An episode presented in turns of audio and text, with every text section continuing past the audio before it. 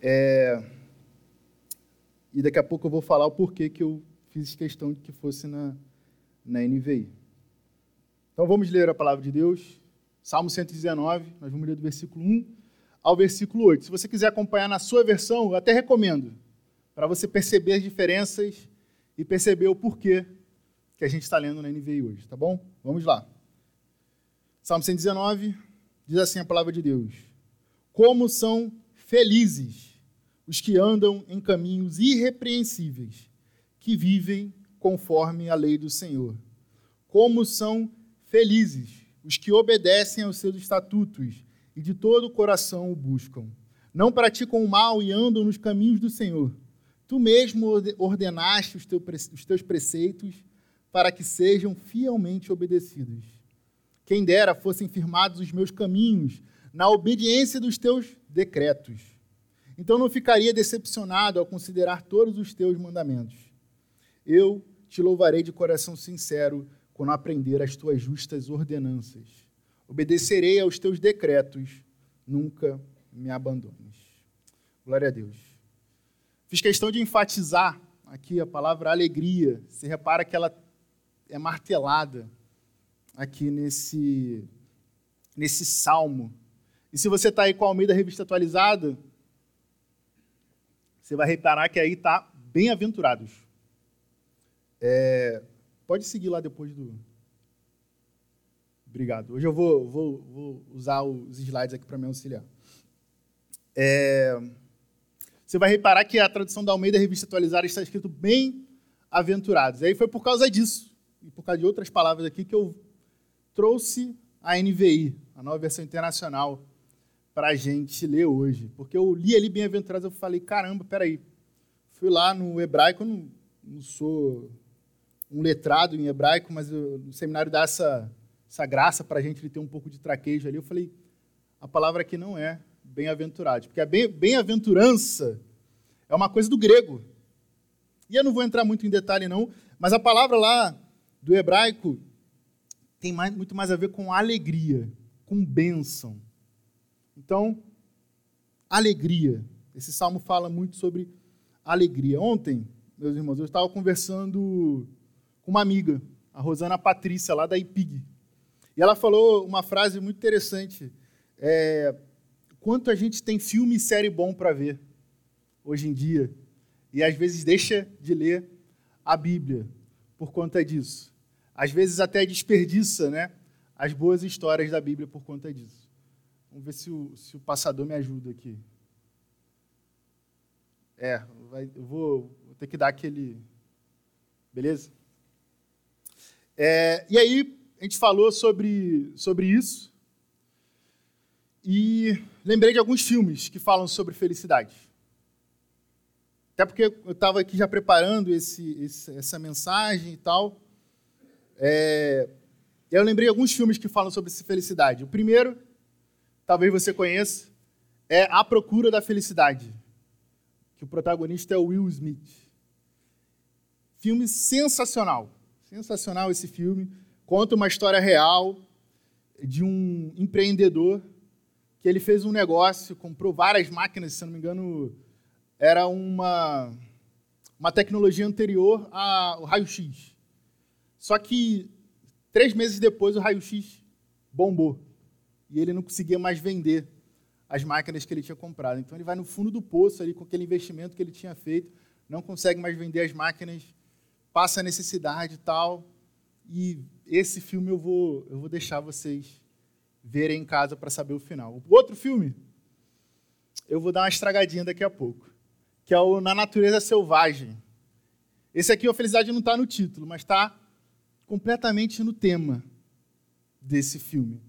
A história do, da natureza selvagem é a história real também de um jovem, ele tinha acabado de se formar e começa a trabalhar no escritório e tudo mais, e ele percebe que aquilo ali não é para ele. E aí ele larga tudo, tudo. Ele tinha muito dinheiro, ele era de uma família rica. E ele resolve cruzar os Estados Unidos para viver numa das regiões lá de selva, né, de floresta que tem nos Estados Unidos. E aí o filme conta essa travessia dele, esse período que ele passou lá também. é uma história real. E por que, que ele, esse homem, né, dessa segunda, segundo filme que eu estou falando, esse Na Natureza Selvagem, resolve largar tudo? Ele vai em busca de alegria, de felicidade. Ele fala: Eu não sou feliz aqui nesse escritório, eu não sou feliz aqui nesse escritório. Eu acho que eu vou encontrar a felicidade na natureza selvagem, por isso o nome do filme. Ele vai atrás disso. Porém, esses dois filmes, meus irmãos, são muito tristes. Eu acho que o primeiro filme que eu chorei, e eu não sou de chorar com filme, foi no A Procura da Felicidade. Tem os momentos assim que. Tem a cena do metrô, que quem já assistiu talvez lembre. Meu Deus, que cena triste. É ele e o filho dele nessa. E aí, eu falei que não ia estragar o filme, né? Deixa pra lá. ele fica nesse momento, filme muito triste, na natureza selvagem igualmente.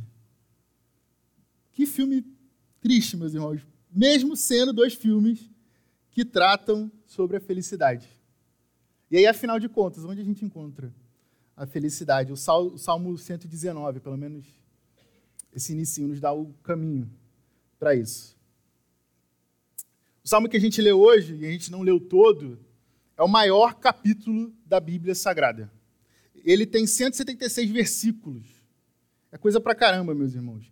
E eu gosto sempre de lembrar que o livro de Salmos é um livro de oração, um livro de cânticos. Nele a gente lê autores, as pessoas que escreveram os salmos, falando com Deus, diretamente com Deus. Às vezes é até um pouco estranho, porque a gente está, aquela, aquela conversa não é com a gente, a gente está lendo aquilo ali. Né? Você repara ali o tempo todo que o autor do Salmo 119 está falando diretamente para Deus. Com exceção de alguns poucos versículos, a gente vai ver sempre seus preceitos, tua vontade, a sua palavra. Ele está falando para Deus. A gente vê isso logo no versículo 1, quando ele fala dos seus preceitos. Não são os meus, são os preceitos de Deus. Ele está falando com Deus. A gente não sabe quem escreveu esse salmo. Esse é um dos poucos salmos que a gente não sabe a autoria.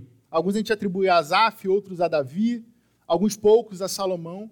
Esse aqui é difícil. Eu, eu, eu pesquisei assim para tentar entender o contexto, cheguei à conclusão que é a palavra de Deus simplesmente e não Deus está falando com a gente independente de quem seja essa pessoa que escreveu esse homem, ou até mesmo uma mulher que pode ter escrito esse salmo. O foco desse salmo, que é o maior salmo da Bíblia, é a palavra de Deus.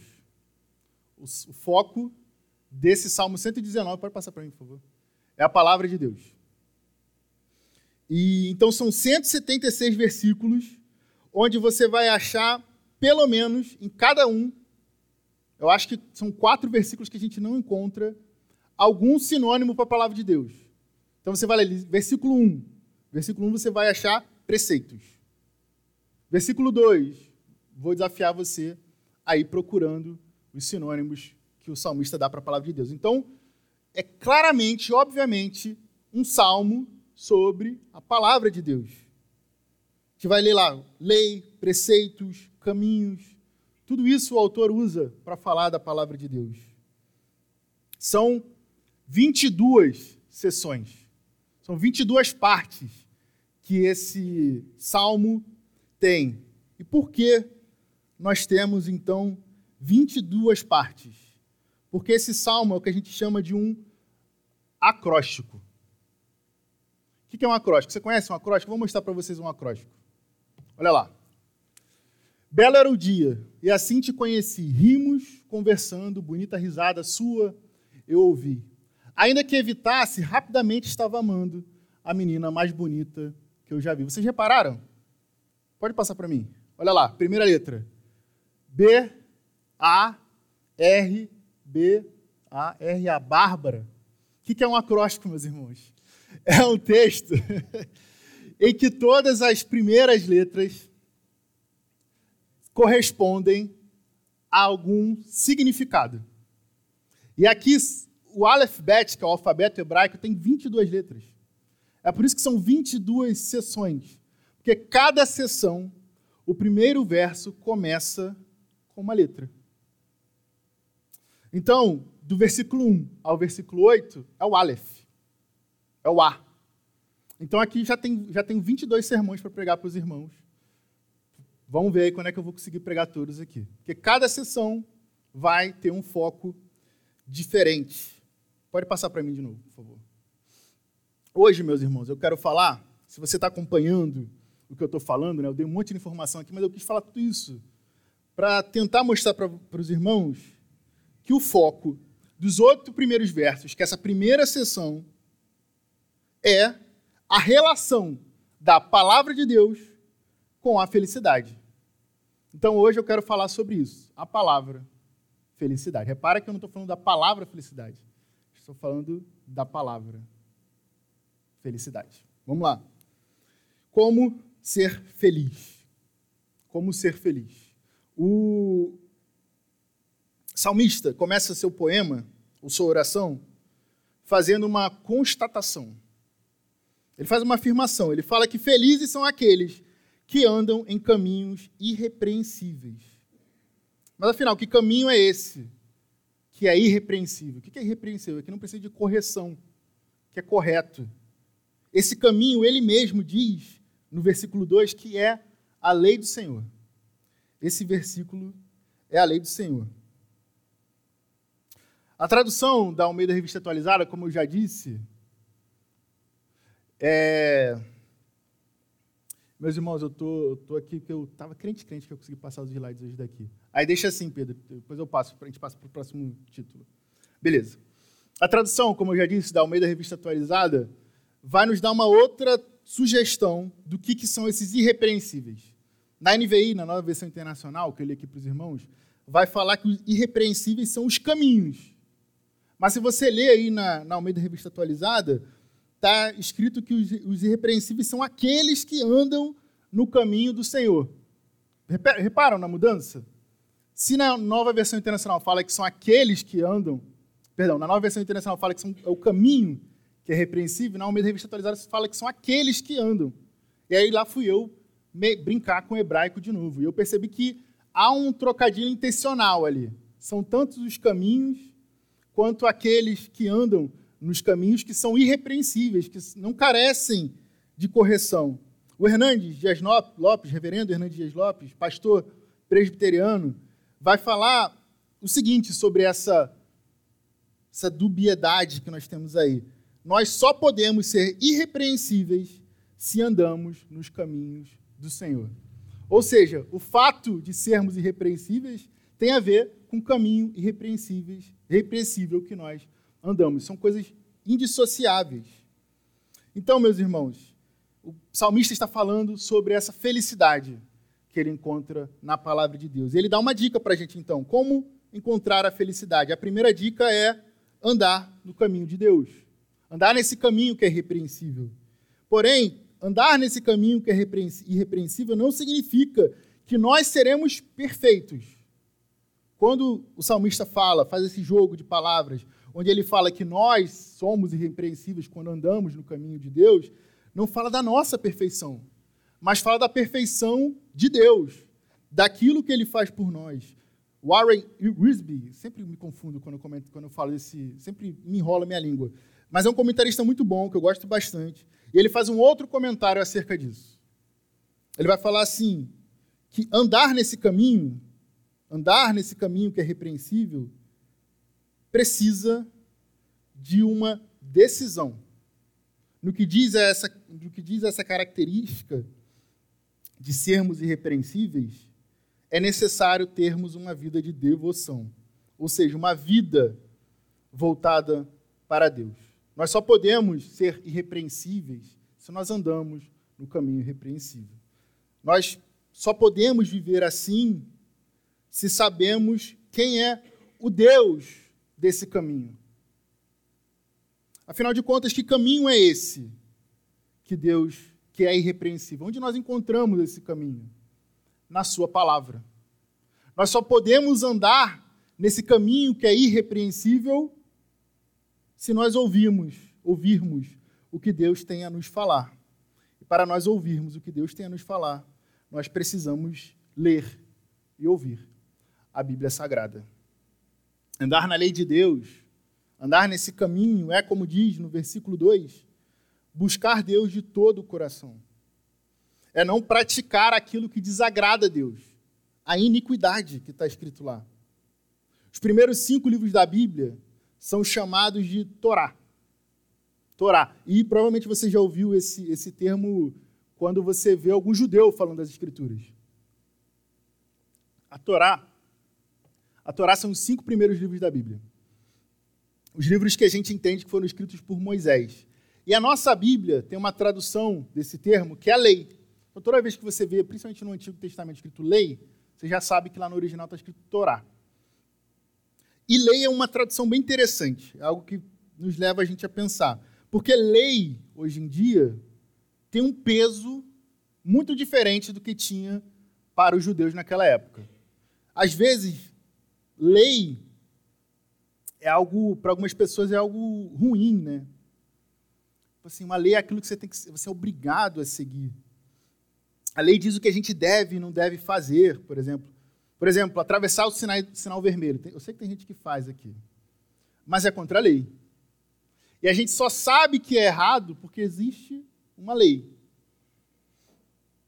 É através da lei que a gente sabe o que a gente deve ou não deve fazer. Por conta disso que essa palavra é tão significativa quando a gente fala da Bíblia, da palavra de Deus. É a lei de Deus que nos fala, por exemplo, que a gente não deve matar. A gente sabe que tem, uma, tem leis seculares, civis sobre isso, mas isso vem da lei de Deus. Quando o salmista está nos falando que para sermos felizes nós devemos andar nos caminhos do Senhor, nós devemos seguir a lei de Deus, ele está falando algo que pode passar despercebido quando a gente lê. Ele está falando que fazer o que é certo, fazer o que a lei diz, é ser feliz. A gente tem hoje em dia, ou pelo menos o mundo tem hoje em dia, uma falsa ideia de que a liberdade irrestrita é o que nos faz feliz. A ideia, por exemplo, de que se a gente puder, ou se pudéssemos fazer tudo o que a gente deseja, tudo o que a gente quer, a gente vai estar sempre feliz. Isso é uma ilusão. Tem até uma expressão que diz que só se encontra felicidade no fundo de um copo de bebida. Ou seja, que somente na embriaguez é que se pode encontrar a felicidade. Porém, isso não é verdade, meus irmãos.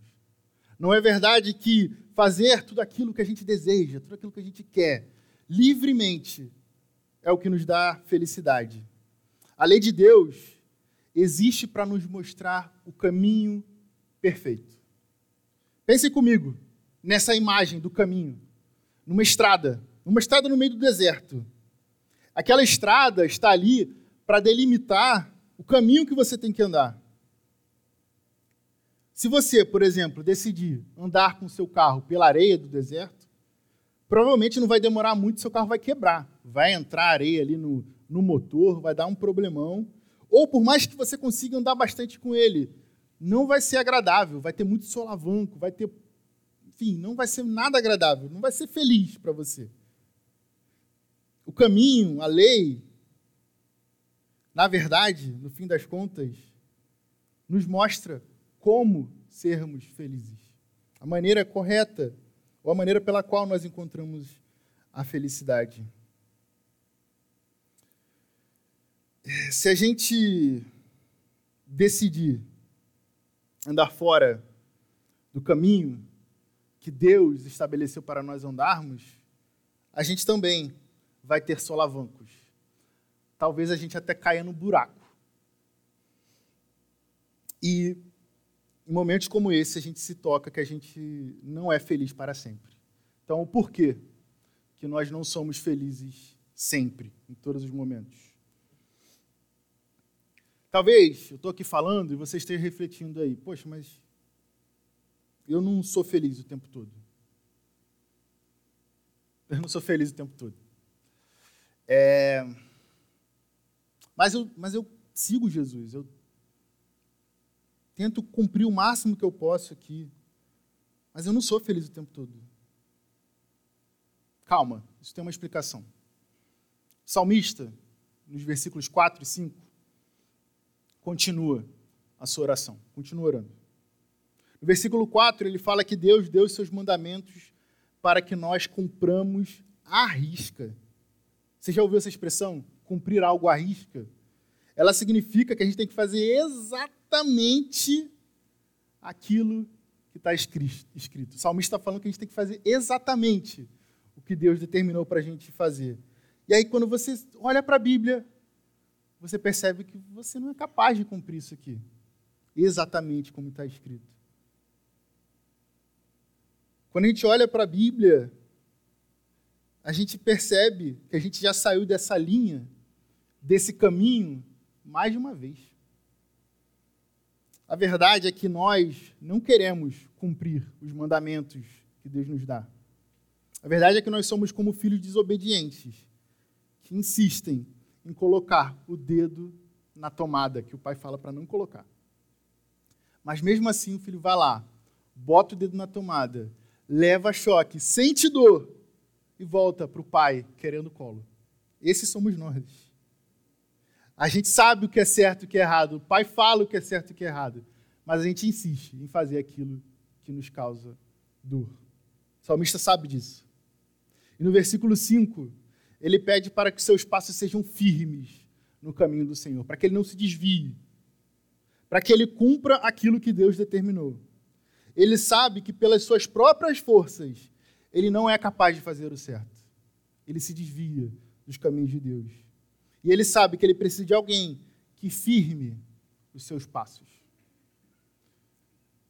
O pecado, meus irmãos, pecado é o que ocasiona isso nas nossas vidas. O pecado afeta todas as áreas da nossa vida.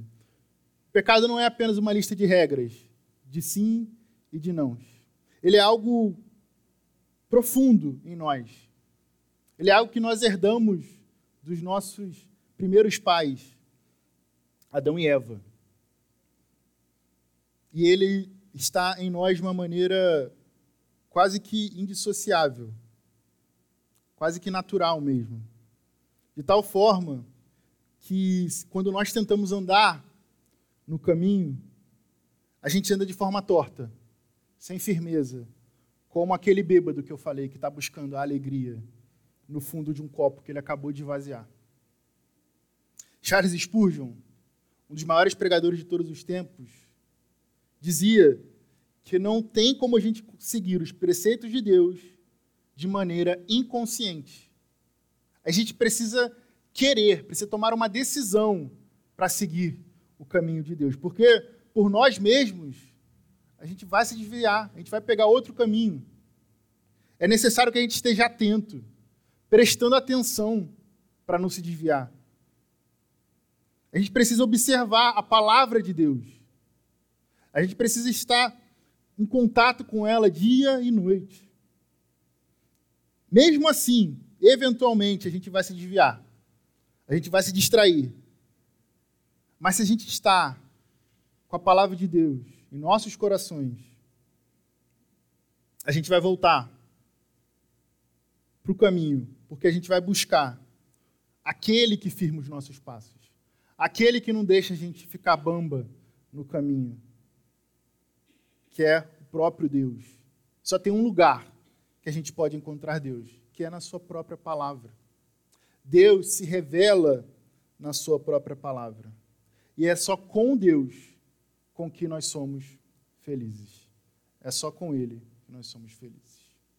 Com quem nós somos felizes? O salmista conclui a sua oração e parte lá para os últimos versos. Ou pelo menos os últimos versos do início do seu, da sua oração, né? Afinal de contas, são 176 versículos, a gente só leu os oito primeiros. E ele conclui falando como, se não, como não se decepcionaria como, como ele não teria decepções se ele considerasse, se ele fizesse tudo que Deus manda. O fato, então, dele se decepcionar, dele encontrar tristeza, é porque ele se desvia do caminho de Deus, porque ele não tem feito, ou porque ele não faz aquilo que Deus manda. E quando ele fala isso, sutilmente, ele está nos fazendo uma afirmação muito importante: que ele sabe e confia no que Deus diz. Porque ele sabe que se ele faz o que Deus diz, ele não vai se decepcionar. Ele sabe que Deus cumpre aquilo que ele fala que vai fazer. Por mais que nós queiramos nos desviar, desviar dos caminhos de Deus, é no caminho de Deus, nos caminhos de Deus, que a gente encontra a felicidade. É com Deus que nós encontramos a felicidade. Sabendo disso, o salmista, no versículo 7, diz que louvará a Deus com coração sincero quando aprender a sua palavra. Louvor, eu já, eu já falei aqui uma vez, é elogio, mas ele também é uma expressão de alegria. A gente vê Davi louvando a Deus, por exemplo, quando se alegra. E o salmista está falando que se alegra, que louva a Deus quando ele aprende da palavra de Deus. Aprender da palavra de Deus é motivo de alegria. Hoje de manhã, o reverendo Maurício pregou sobre Sara. Se você não estava aqui, eu recomendo que você ouça depois no site. E ele falou sobre a risada de Sara. Uma risada assim forte, tão impactante que é o nome do seu filho, Isaac. Isaac, como, eu, como ele falou, até que eu comentei com ele, Isaac é ha-ha-ha. É uma onomatopeia.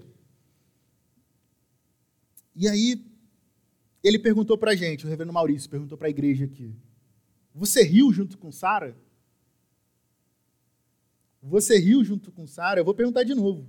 Você riu quando leu que quando Sara teve Isaac, Sara riu?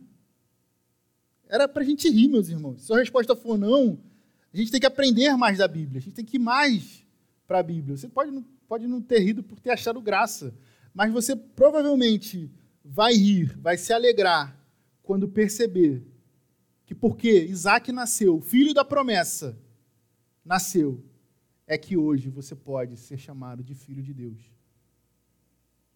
Aprender com a Bíblia não é só motivo de alegria, porque a gente encontra passagens interessantes, engraçadas como essa de Sara, mas porque aprender com a Bíblia é perceber que a gente não está sozinho. O versículo 8 diz o seguinte: diz, o salmista, no versículo 8, pede para que Deus não o abandone. O salmista, no versículo 8, pede para Deus não o abandonar. Ele está dizendo para Deus que por ele mesmo ele não vai ter forças para andar no caminho. Ele já tinha pedido para firmar os seus passos. E agora ele pede para que Deus ande ao seu lado, que não o abandone. Eu, eu achei maravilhoso, assim. Eu não combinei nada com o Ministério de Louvor, com o Vlá, só pedi uma música, que é a Alegria da Minha Alegria, porque eu vou citar aqui. E hoje o culto parece que dialogou completamente com essa mensagem que eu vim falar. Fernandinho falou dos preceitos de Deus. A gente está falando aqui dos preceitos de Deus. De manhã, o, o reverendo Maurício falou sobre o riso. Eu vou falar hoje, eu, eu já estava com essa mensagem pronta sobre a alegria. E outros momentos, algumas leituras bíblicas e tudo mais, parece que Deus fala conosco, parece não, Deus fala conosco no culto. E nessa música, Alegria da Minha Alegria, que eu pedi para o Ministério de Louvor tocar, eu pedi para que fosse antes, justamente para que pudesse citar para os irmãos, o Gerson Borges, que é quem escreveu a letra dessa música, fala um dos trechos que eu mais amo assim na, na música cristã. Que ser cristão é se alegrar de um modo diferente. Aprender a viver contente, é se alegrar de um modo diferente. Que modo diferente é esse que ele fala, né? E eu acho sensacional porque a alegria que nós encontramos no Senhor, que nós encontramos na palavra de Deus, é uma alegria que mesmo que nós estejamos passando por momentos de tristeza, a gente continua sendo feliz. E parece contraditório isso pra caramba, né? Como assim? Está passando por um momento de tristeza e você consegue ser feliz? Claro, muito difícil ontem, vou fazer mais uma referência aqui. Ontem a gente teve um jantar de casais aqui na igreja. Muito bom. É, enfim, fora de série, assim. Abençoou muito a mim, a Bárbara, acredito que também. A ela fez que sim. e, e, o presbítero Ivo compartilhou uma vez que perguntaram para ele por que ele era tão feliz. E, mesmo sendo crente. Ele falou assim: pô, você é crente e está sempre sorridente, feliz. E ele falou, mas justamente porque eu sou crente é que eu sou feliz. Porque eu sei que Jesus me salvou. Não tem como não ser feliz. Independente do que esteja acontecendo, eu sei que Deus está comigo. Por mais difícil que seja o momento que nós estejamos passando, nós temos a certeza que Deus está conosco. É isso que nos dá alegria, é isso que faz a gente se alegrar de um jeito diferente. A gente é feliz com Jesus. Tem até um hino que fala disso. O hino 108. Eu não pedi para o Ministério de Louvor, que eu já tinha pedido uma música, né? Ia ser maldade. Tem um hino, que é o hino 108 do Inário Novo Cântico. E ele vai falar no refrão fala, sou feliz com Jesus. Mas o título desse, desse, desse hino é Aflição e Paz.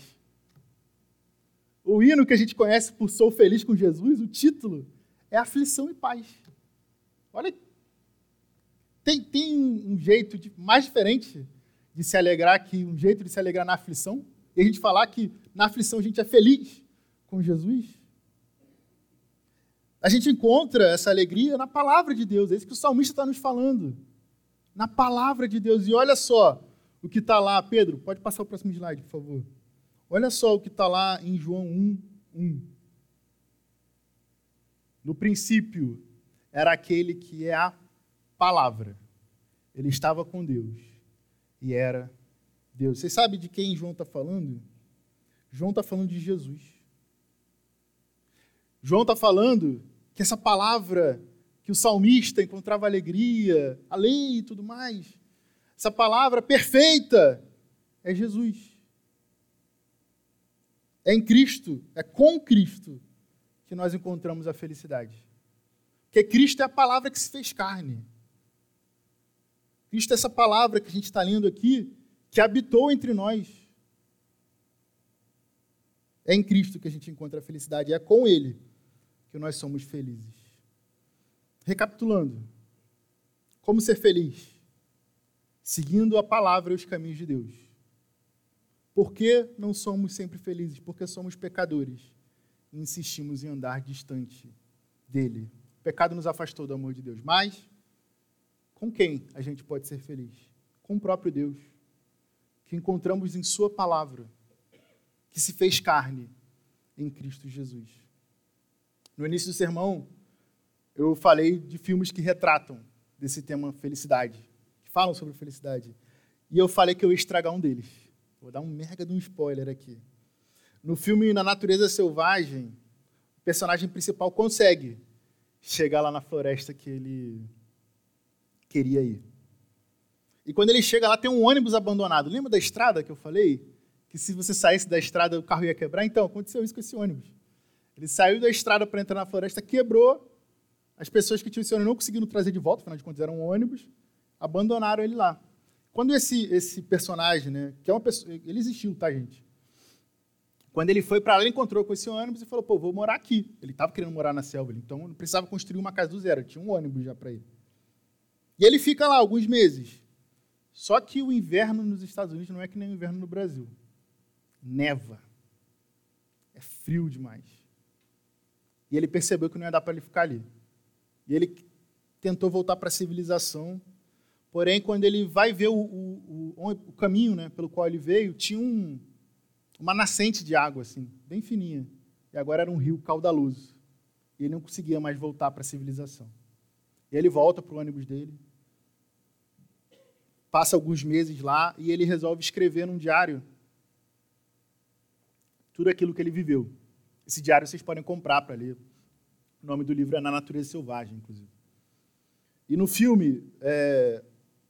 bom, não preciso nem falar que ele faleceu não conseguiu sobreviver ali naquele frio, não conseguia, ele não conseguia caçar mais, e ele relata isso nos últimos, nos últimos, nas últimas páginas do seu diário. E no filme bota assim que a última frase que ele escreveu é que a felicidade só é real quando ela é compartilhada. A felicidade só é real quando compartilhada. Essa é uma frase de um poeta americano, mas ela fala um pouco para a gente sobre isso aqui que a gente refletiu. Primeiro que a felicidade verdadeira a gente encontra em Jesus. Porque Jesus é que, foi aquele que compartilhou a verdadeira felicidade com a gente. De manhã, inclusive, vou citar de novo o reverendo Maurício, inevitável esses sermões coisa do Espírito Santo, assim, se conecta de uma forma inexplicável. Ele até falou assim: se tem na Bíblia um versículo que está escrito Jesus chorou, é porque era algo que provavelmente Jesus não fazia. Ele chamou a atenção ao ponto do, do evangelista registrar. Jesus era uma pessoa feliz, ele compartilhou a felicidade com a gente. E ser feliz, meus irmãos, é estar com esse Jesus que foi feliz, mesmo em tempos difíceis. O salmista sabia disso, pela fé, que para ser feliz ele precisava estar com a palavra. E ele fala que para ser feliz ele precisa estar com Deus. E olha só, ele encontrou o segredo da felicidade, entre aspas, aqui, né? O que, que ele fez? Compartilhou com a gente. Escreveu. E hoje a gente pode ler aqui e estar tá conversando sobre isso. A felicidade só é feliz quando ela é compartilhada. E você, que é salvo, que se pode dizer filho de Deus, você tem compartilhado isso? Eu não estou falando para ir para a praça, não, pegar um microfone, pregar. Se você fizer isso, melhor. Ou não. Vai que. Mas você compartilhar com seu colega de trabalho, com seu colega na escola, na faculdade. E não é assim, deixa eu evangelizar você, não. Se aproxima. Faça uma amizade. Amizades intencionais, não por interesses. Intencional. Você tem intenção de trazer o bem para aquela pessoa. E que bem maior que é trazer a palavra da felicidade para uma pessoa.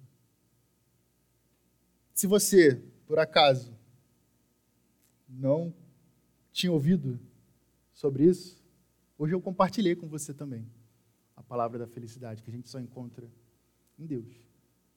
Então, meus irmãos, esse é o desafio que eu faço, a palavra que eu trago para os irmãos. Que a gente encontre a felicidade na palavra de Deus e em estar com Deus e que a gente compartilhe isso. Amém, meus irmãos? Vamos orar? Vamos orar, agradecendo a Deus pela Sua palavra, pela felicidade que Ele nos dá. Oremos. Senhor Deus, nosso Pai, muito obrigado, Senhor, porque podemos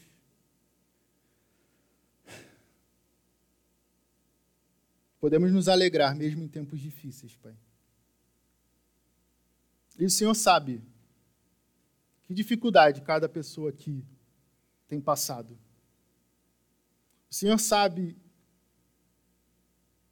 da onde essas pessoas têm buscado forças para estarem para continuarem cumprindo seus compromissos.